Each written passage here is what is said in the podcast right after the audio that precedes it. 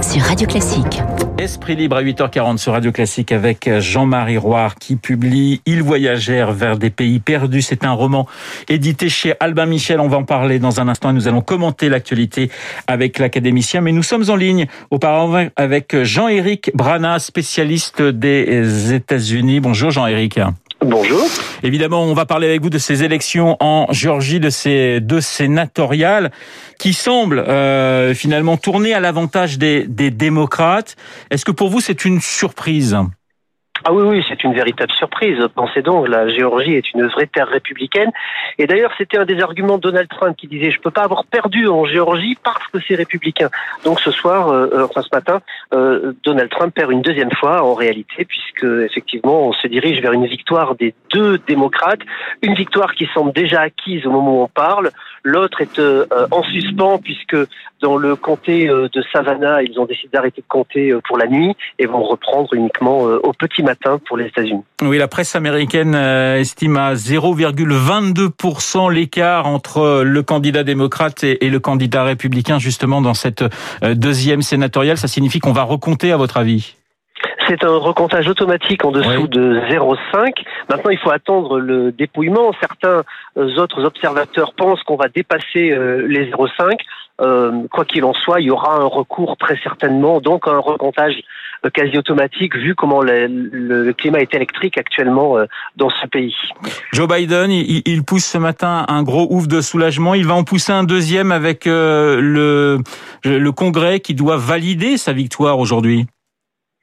Alors, l'étape du Congrès est effectivement une étape importante à passer. D'abord parce que Donald Trump souffle sur les braises et que tout le monde a peur que ces braises s'enflamment à un moment ou à un autre. Plusieurs dizaines de milliers de partisans de Donald Trump sont déjà réunis à Washington. La plupart remontés comme des pendules surtout avec cette défaite en Géorgie, ça ne va rien arranger. Euh, pour ce qui est de la victoire au Sénat, euh, en réalité, euh, Joe Biden était entre deux eaux parce que désormais, il va faire passer son programme, mais également le, il va y avoir une poussée des plus progressistes qui vont réclamer toujours davantage. S'il avait perdu, il aurait pu négocier avec les républicains les plus modérés.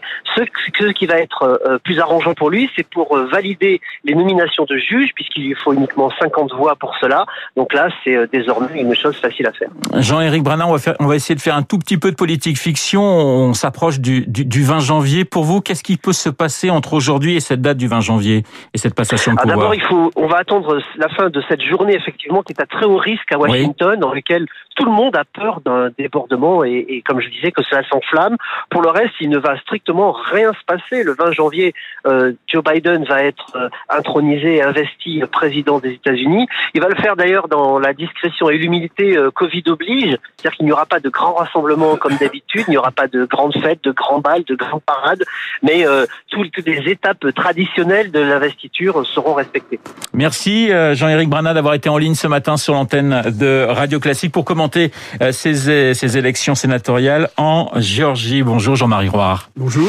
Merci d'avoir accepté notre invitation. Vous venez de publier Il voyagèrent vers des pays perdus. C'est un, un roman très intéressant parce qu'on parle beaucoup d'histoire. On va, on va évidemment euh, dévoiler un petit peu de, de, de ce livre dans, dans, un instant, mais j'aimerais qu'on commente ensemble euh, l'actualité. Vous, l'académicien, vous avez forcément toujours pris un petit peu de hauteur sur euh, ce qui se passe actuellement dans, dans le monde. Question toute simple. On, on vient de, de traverser et on est malheureusement parti pour connaître une année encore très difficile. On de traverser 2020 qui restera une année à part. Pour vous, quelles ont été les, personnalités qui ont marqué euh, cette année passée? En bien ou en mal d'ailleurs? Bah, Écoutez, il me semble que, bien entendu, elles sont liées très souvent au problème du, Covid. Alors, je veux commencer par, disons, ceux qui m'ont un peu exaspéré, ceux que j'ai trouvé un peu des têtes à claques, un peu comme euh, Jérôme Salomon, le directeur de la santé, qui ces gens qui sont installés devant le poste de télévision, on a envie de leur dire mais qu'est-ce que vous fichez là? Arrêtez de nous faire la liste des malades en France.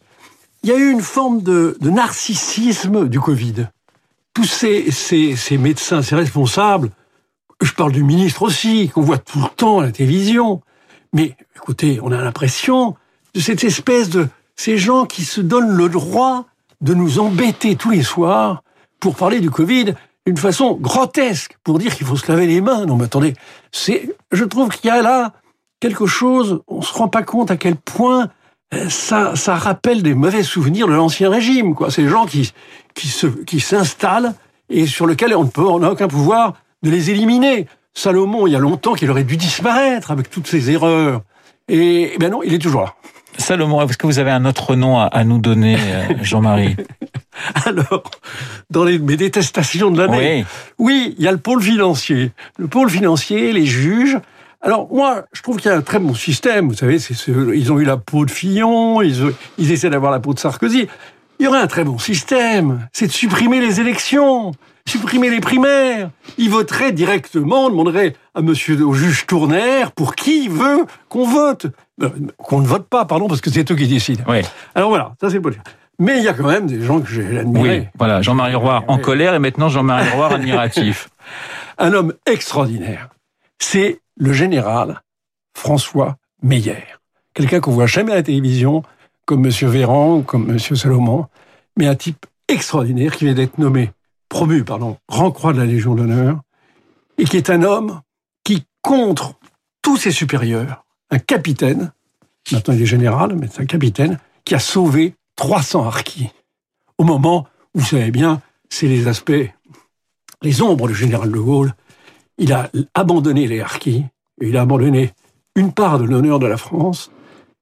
On les a désarmés, on les a livrés au FLN. Il y en a 100 000 qui ont été torturés, exécutés. Mais il y a eu un homme. Fin de la guerre d'Algérie 1962. Il y, en a, il y en a eu plusieurs, mais notamment lui, euh, le général François Meyer. Et eh bien ça, c'est mon coup de chapeau. Votre coup de chapeau. Euh, ce qui est intéressant dans, dans votre livre, alors on, on, va en dire un, mot tout de suite. Hein. Euh, vous partez d'un, voilà, nous sommes en, en 1942. Évidemment, on connaît l'histoire, hein, nous telle que telle, qu'elle s'est passée, c'est-à-dire que nous avons le général de Gaulle qui est à Londres, nous avons le maréchal Pétain qui est à qui est à Vichy, et puis en novembre 42, évidemment, les Américains débarquent en Algérie. C'est la fin de la zone, c'est la fin de la zone libre et de la zone occupée. L'Allemagne envahit complètement la France. Et vous, vous imaginez, et c'est le début du livre vous imaginez euh, Pétain eh bien quitter Vichy et venir se réfugier à Alger. Forcément, l'histoire va complètement changer. De Gaulle qui est à Londres se rend compte qu'évidemment un général deux étoiles face au maréchal, ça va pas tenir la route peut-être très très très longtemps. Mais ce qui est très intéressant dans, ce livre, c'est que on voit bien que ce sont les, circonstances qui font les grands hommes. Justement, on a connu cette année 2020 euh, comme une année assez exceptionnelle, et on est presque on est presque étonné par, le mot est peut-être fort, mais la médiocrité en attendant de beaucoup de dirigeants du monde pendant cette année 2020. Est-ce que vous partagez ce sentiment, Jean-Marie Roy Oui, mais vous savez, c'est à toutes les époques. Parce que euh, aujourd'hui, c'est vrai qu'on on, se rend compte de, euh, comment dirais-je, de, l'amateurisme des gens qui nous dirigent pour le Covid. Mais en 40, c'est également l'amateurisme. C'est pas le courage qui manque. Vous savez, il y a eu 100 000 morts hein, en 40. Il y a eu des types extraordinairement courageux. Mais il y a un pouvoir qui est mauvais, qui est, voilà, qui ne, qui ne sait pas. Mais moi, ce qui me passionne dans l'histoire, justement, c'est de contextualiser. De voir que nos erreurs, ben, elles ont été commises à toutes les époques. Alors, bien sûr, il y a des gens qui échappent. Il y a des génies, il y a Napoléon, bon. Mais, mais, euh, d'une certaine façon, De Gaulle, parce que De Gaulle. Mais comme vous évoquiez cette question de, départ de, Pétain pour euh, Alger, mais vous savez que ça a été, c'est pas, c'est pas vraiment la politique fiction, puisque, oui, oui, c'est vrai, puisque euh, De Gaulle lui-même avait été très inquiet parce que il savait très bien qu'il serait éliminé de l'histoire, et il disait. Qu'est-ce que il disait à son capitaine Guy, son officier d'ordonnance, si Pétain avait rejoint Alger, qu'est-ce que je serais devenu? Il aurait été, les Algériens auraient applaudi, les Anglais auraient suivi, les Américains auraient été très heureux, puisque c'était Roosevelt qui proposait. Et il aurait remonté à la Libération les Champs-Élysées sur son cheval blanc. Et c'est sûr, ça aurait amené peut-être une plus grande réconciliation avec beaucoup de problèmes moraux. Hein. Alors on va pas comparer euh, les époques, bien sûr, c'est toujours très très délicat, mais je voudrais qu'on parle du, chef de l'État actuel, Emmanuel Macron. Est-ce que vous avez le, sentiment que depuis un an, il est à la hauteur de ce qui se passe? Je sais que dans des livres précédents, vous avez euh, vous aviez évoqué euh, De Gaulle, Napoléon et d'autres hommes politiques actuels, Macron. Est-ce que vous montrez, si, j'ai bonne mémoire, je pense l'avoir, ce qui était intéressant, c'est que vous disiez, bon, on peut aimer ou détester euh, Napoléon, on peut aimer ou détester De Gaulle, mais à un moment, ils ont senti, ils ont senti, je dirais, l'histoire, ils ont senti ce que souhaitait le, peuple français. Est-ce que vous avez le sentiment que l'un des défauts euh, d'Emmanuel Macron, c'est de ne pas assez sentir l'histoire? Écoutez, moi je crois que d'une certaine façon, cet homme qui est très très intelligent va nous montrer la faillite de l'intelligence en matière politique. Parce que ce qui est important en politique, c'est la cohérence et c'est la vision. Vous savez, ce qui fait le génie de Napoléon, ce qui fait le génie de De Gaulle, dans des domaines très différents, c'est cette cohérence qu'ils ont et cette vision. Et, et, les gens avec qui ils travaillent savent appliquer cette vision. Et avec, euh, avec Macron, on a l'impression que chaque jour, il cherchait, avec, euh, je vous dis, beaucoup d'intelligence, parce que c'est vrai que c'est un homme euh, très remarquable, mais il y avait quelque chose, en effet, d'un, sorte, il y a une sorte d'amateurisme. Et je crains que ça l'amène des catastrophes. Je le disais dans mon livre, à ce moment-là, euh, j'ai l'impression que... Euh, il me l'avait dit d'ailleurs un jour, euh, parce qu'il se trouve qu'il habitait près de chez moi, avant, de se présenter, il me disait, j'ai peur que le système n'explose. Bien, le système est en train d'exploser. Lorsque Guillaume Tabar, dans son édito, dit que Emmanuel Macron est peut-être en train de jouer actuellement sa, sa réélection avec cette crise du Covid et, notamment la question de la, vaccination, vous, vous partagez ce sentiment? Tout à fait. Mais seulement, la chance de, Macron, c'est qu'on voit pas très bien qui il pourrait y avoir en face. Voilà, c'est ça son, c'est sa grande chance. Mais autrement, et c'est très dangereux en même temps, parce que moi je crois à une forme d'implosion de la société française. On voit, on ne croit plus à personne. Les élites ont été complètement discréditées par la crise du Covid. Euh, on a bien vu les élites médicales, ça a été effroyable. Euh, et toutes les formes d'élites, ça, ça a contaminé l'ensemble des élites je crois que les Français sont très désemparés. Et c'est une situation extrêmement dangereuse. Une situation explosive pour vous, pour vous euh, Jean-Marie Roy, aujourd'hui? Oui, oui. Oui, bien sûr, parce que vous n'avez plus de solidarité. De quelque, vous demandez à des ouvriers, à des grands patrons, à des gens riches, à des pauvres, plus personne ne se sent solidaire de la société française. Et euh, en 40, vous aviez des gens qui étaient prêts à mourir pour la France. Aujourd'hui, qui serait prêt à mourir pour la France? Oui, vous le dites d'ailleurs dans votre livre, euh, il y, a, y, a, un chapitre intéressant en disant on espérait pendant une période de crise que les Français allaient se retrouver en parlant de, en parlant de la Seconde Guerre mondiale et au contraire ils se divisent. Vous avez le sentiment qu'on revient un petit peu à la même chose aujourd'hui?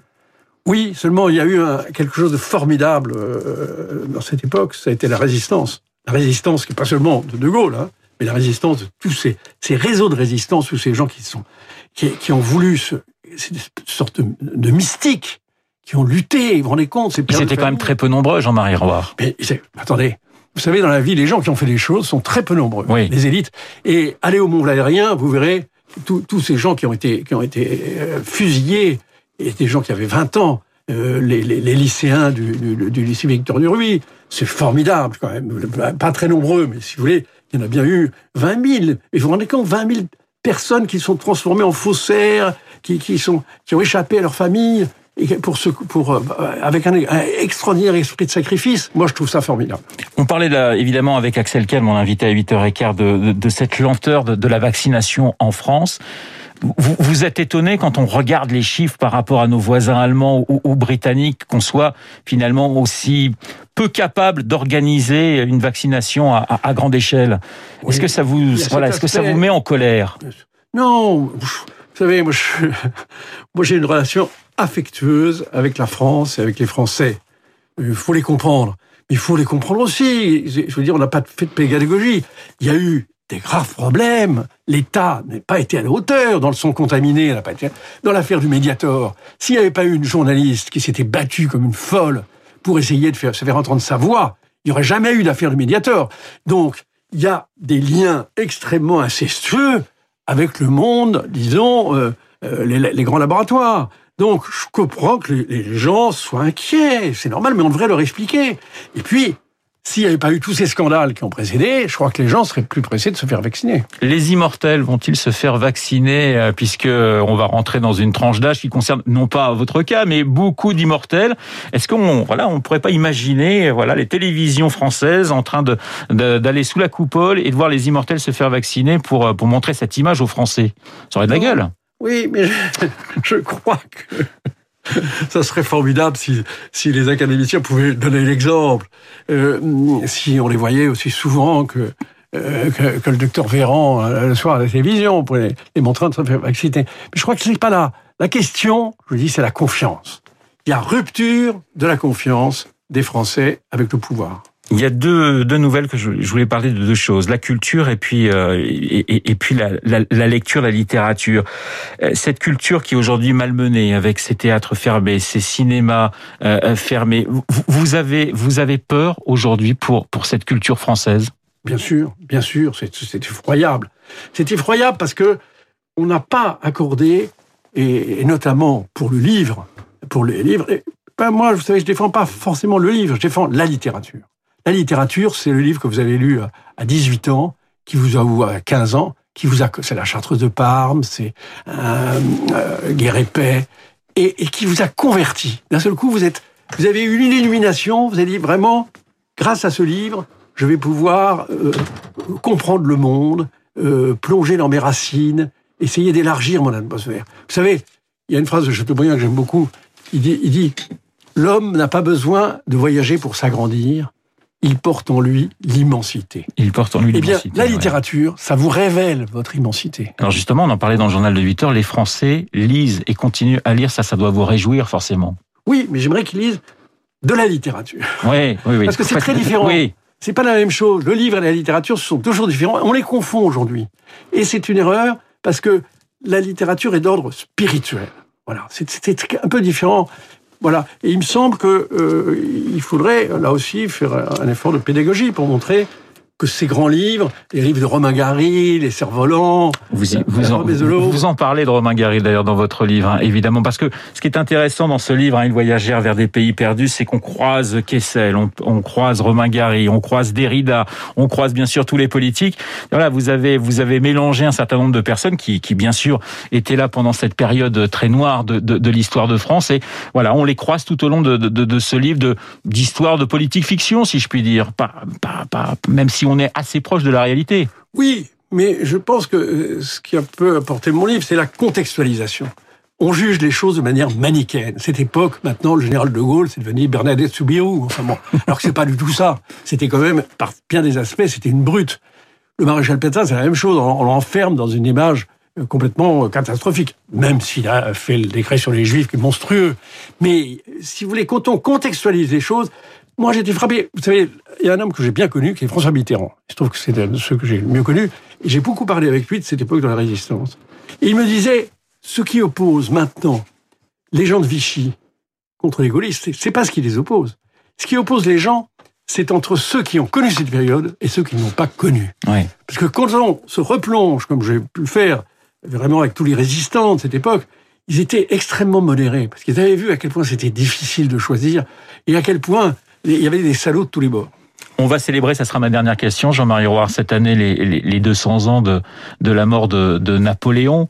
Euh, je suis certain qu'il y aura des polémiques, évidemment, au, au, autour de, de, de, cet anniversaire. Ça, c'est très français, non? Mais non, mais ce qui est lamentable, c'est la position du pouvoir.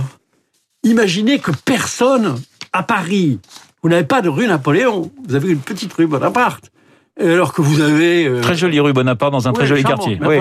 Euh, vous pourrez remarquer que jamais on a reconnu le génie de Napoléon, qui nous a complètement façonné toutes nos institutions, tout au fond, le code civil, et, et cet état d'esprit formidable, il a donné à la France une grandeur, et d'ailleurs, De Gaulle, à Londres, euh, reconnaissait que, il le dit à Malraux, euh, tous les gens qui sont venus me, me rejoindre, eh bien, très souvent, c'était en souvenir de Napoléon. Et sur le bureau de Churchill, il y avait un buste de Napoléon dans sa propriété, euh, je crois, en Angleterre, euh, dans euh, sa maison. Merci beaucoup, Jean-Marie Roy, d'avoir été ce matin mon invité. Ils voyagèrent vers des pays perdus et c'est publié vers Albin, c'est pas chez Albin Michel. Si vous avez envie de vous replonger dans, dans l'univers de la Seconde Guerre mondiale, un petit peu revu et visité avec beaucoup de talent par Jean-Marie Roy, eh bien, je vous conseille la lecture de ce livre. Très bonne journée à vous. Il est 9h sur l'antenne de Radio Classique.